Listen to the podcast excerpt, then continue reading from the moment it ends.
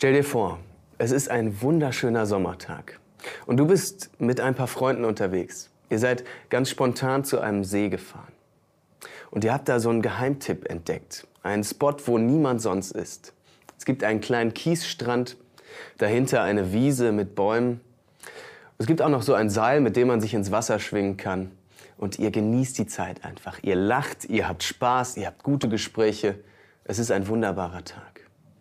Und als so langsam die Sonne untergeht über dem See, du hast ein Kaltgetränk in der Hand, der Grill wird gerade angeschmissen, da atmest du einmal kurz durch. Was für eine Freude. Und Freude, Lebensfreude, darum soll es heute gehen. Und um die Frage, wie du Lebensfreude in deinem Leben kultivieren kannst. Mir kommt dieses Szenario mit dem See direkt in den Sinn, wenn ich an Freude denke. Vielleicht ist das bei dir ähnlich. Vielleicht denkst du aber auch an was anderes. An Sport, ans Reisen, Lesen, Gemeinschaft mit der Familie, was auch immer es ist. Freude, das ist doch was. Ein Leben voller Freude führen. Und jetzt weiß ich aber nicht, wie das bei dir ist. Ich bin nicht jeden Tag am See mit Freunden. Und manchmal fällt das auch schwer mit der Freude. Da trottet man eher vor sich hin. Und die Freude erzwingen, das funktioniert dann auch nicht. Wie also geht das mit der Lebensfreude? Obwohl das so ist. Wie können wir Lebensfreude kultivieren und fördern? In der Bibel ist es ein ziemlich dominantes Thema. Vom Alten Testament bis ins Neue Testament zieht sich das durch. Anscheinend ist es Gott auch wichtig, dass wir Freude haben. Und in die Bibel wollen wir jetzt mal reinschauen. Ich lese aus Philippa 4. Freut euch immer zu, weil ihr zum Herrn gehört. Ich sage es noch einmal, freut euch. Alle Menschen sollen es merken, wie gütig ihr seid. Der Herr ist nahe. Macht euch keine Sorgen. Im Gegenteil, wendet euch in jeder Lage an Gott. Tragt ihm eure Anliegen vor in Gebeten und Fürbitten und voller Dankbarkeit.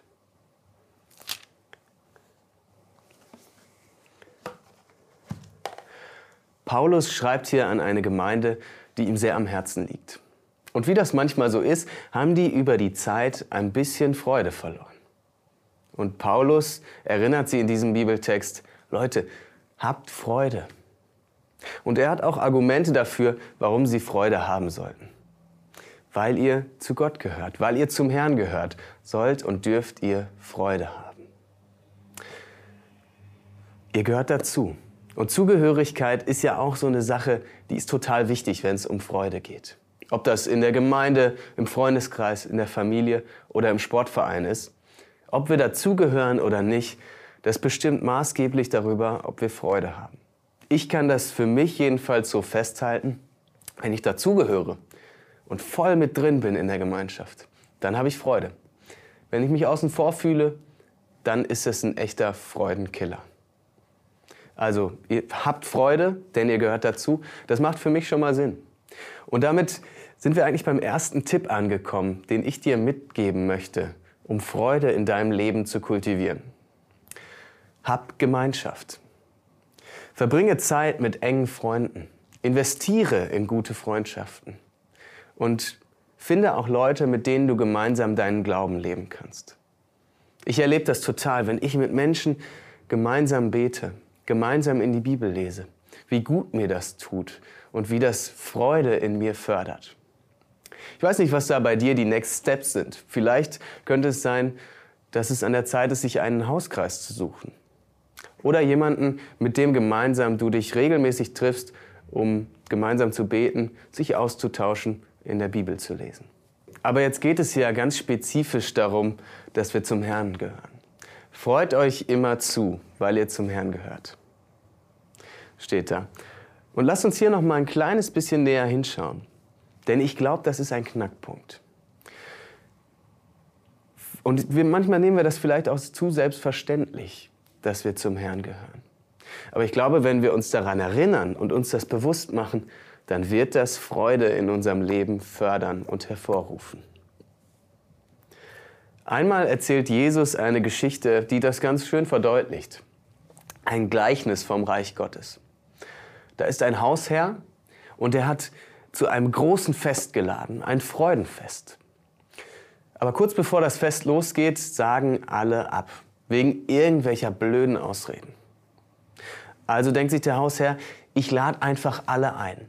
Er schickt seinen Diener los und alle sind eingeladen. Besonders die, die eher außen vor sind, die eher am Rande der Gesellschaft stehen. Alle werden eingeladen. Und alle kommen und sie feiern ein großes Freudenfest. Genauso ist das mit Gott auch. Gott lädt uns ein, ein Freudenfest zu feiern. Dafür sendet er seinen Sohn, Jesus. In dem Gleichnis ist das der Diener. Er kommt auf diese Welt, um uns einzuladen, damit wir an dem Freudenfest teilnehmen dürfen.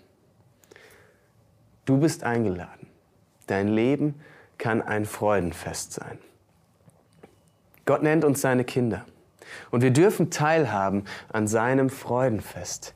Wir gehören zu ihm und das ist alles andere als selbstverständlich. Diese Freude, genau wie der Glaube, ist ein Geschenk.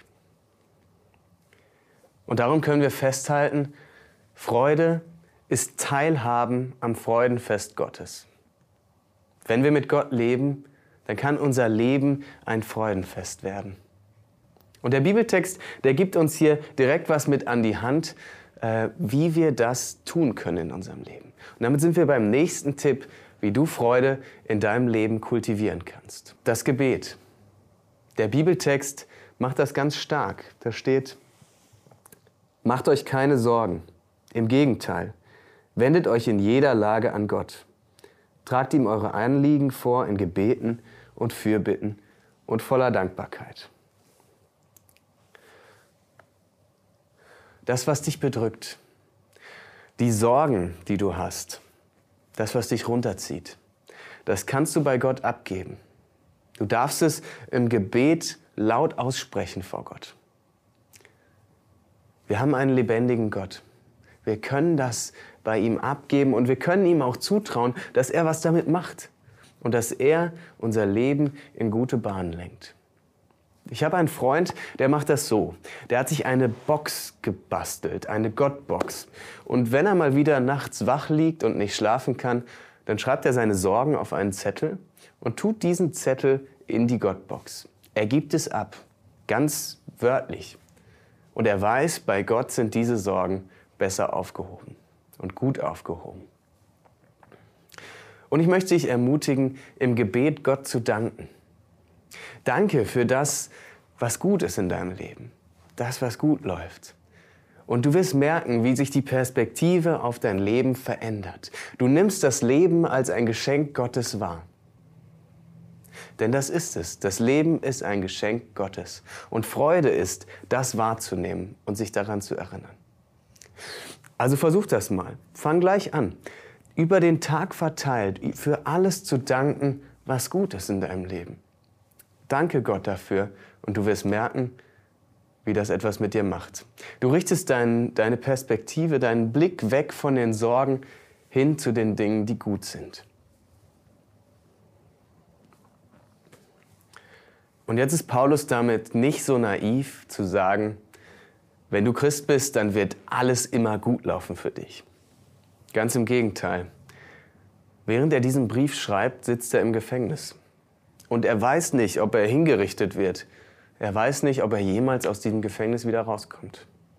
Paulus ist in einer tiefen Krise, aber er redet von Freude. Anscheinend ist es mehr als nur gute Laune haben.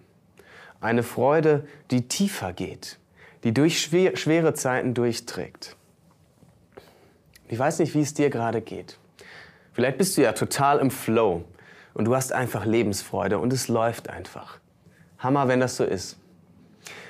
Aber vielleicht ist es auch anders.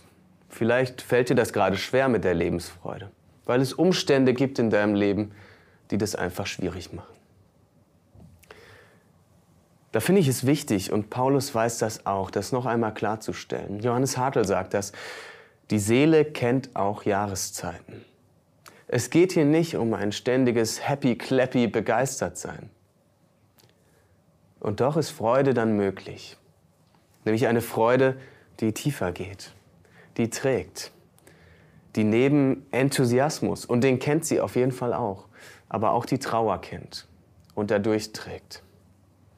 Weil diese Freude, die dann auch Lebensfreude ist, weil diese Freude sich auf Gott gründet und weil dieser Gott auch in den schwierigen Zeiten und gerade in den schwierigen Zeiten bei dir ist.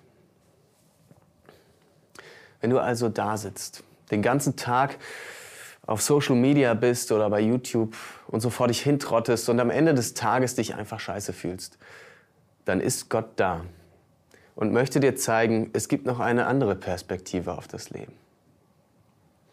Und wenn du dich irgendwie außen vor fühlst, gerade nicht zugehörig fühlst, dann ist Gott auch da und möchte dir zeigen, du gehörst dazu. Du bist mein liebes Kind. Und wenn du dich wertlos fühlst, dann ist Gott auch da und spricht dir zu, mein liebes Kind, ich bin den ganzen Weg auf diese Erde gekommen. Ich bin für dich am Kreuz gestorben, um dir zu zeigen, wie wertvoll du bist. Freude ist dann Raum zur Hoffnung in schwierigen Zeiten. Lebensfreude. Das ist eine Freude, die lebendig macht. Eine Freude, die im Leben trägt. Eine Freude, die ich dir wünsche. Und natürlich ist diese Freude ein Geschenk. Aber wir können manches tun, um diese Freude zu kultivieren in unserem Leben. Hab Gemeinschaft mit Leuten, die dir gut tun. Teile dein Leben und deinen Glauben mit ihnen. Bete. Gib deine Sorgen bei Gott ab. Du kannst Gott auch für Freude bitten. Und vor allem danke. Danke für alles, was dir geschenkt ist. Und einen dritten Tipp möchte ich dir mitgeben. Mach, was dich das Freudenfest Gottes erleben lässt. Das ist natürlich ganz individuell, aber ich möchte dich ermutigen, dass du dich auf die Suche machst nach deinen eigenen Zugängen. Das kann ganz verschiedenes sein. Lobpreismusik zum Beispiel. Ich habe in meinem Freundeskreis ein bisschen rumgefragt und eine Freundin von mir hat mir erzählt, gerade dann, wenn es ihr nicht gut geht, dann macht sie sich Lobpreismusik an und sie merkt ähm, und erinnert sich daran, dass das Leben ein Geschenk ist und dass sie am Freudenfest Gottes teilhat, dass sie zu Gott gehört. Das kann auch sein, in einen Gottesdienst gehen, Sport machen, in der Natur unterwegs sein. Such mal, mach dich mal auf die Suche, was da deine Zugänge sind, die dich das Freudenfest Gottes erleben lassen. Und hey, ich glaube, wenn wir so eine Freude haben in unserem Leben, so eine Freude, die nur von Gott kommt, dann wird uns das verändern. Und wie cool wäre das, wenn Menschen uns das abspüren, dass wir am Freudenfest Gottes teilhaben. Wenn sie das spüren, weil sie sehen, wie wir mit Menschen umgehen, wie wir Gemeinschaft untereinander leben und wie wir beflügelt durch unseren Alltag gehen. Kommen wir nochmal auf das Eingangsbeispiel zurück. Du sitzt also da und die Sonne geht langsam unter über dem See, ein Kaltgetränk in der Hand und der Geruch des Grills steigt dir in die Nase. Du atmest kurz durch und du nimmst das alles als ein Geschenk Gottes wahr. Du sprichst ein kurzes Dankgebet. Am nächsten Morgen. Das Wetter ist nicht so gut. Du fühlst dich auch nicht so gut. Und dennoch entschließt du dich, du möchtest diesen Tag starten mit Gott. Und du dankst Gott dafür, für das, was dir gegeben ist. Und du machst ein bisschen Lobpreismusik an und erlebst das Leben als ein Freudenfest Gottes. Das ist Lebensfreude. Amen.